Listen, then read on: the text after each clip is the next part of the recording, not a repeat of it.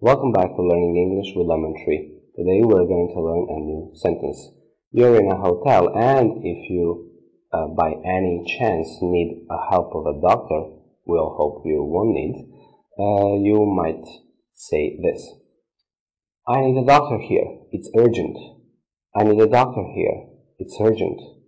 I need a doctor here. It's urgent. I need a doctor here. It's urgent. Urgent, it means that something is really, really important right now, at the moment. So it's really important right now. Um, I need a doctor here. It's urgent. I need a doctor here. It's urgent. So you're just asking for help. Thank you for watching. See you in the next video.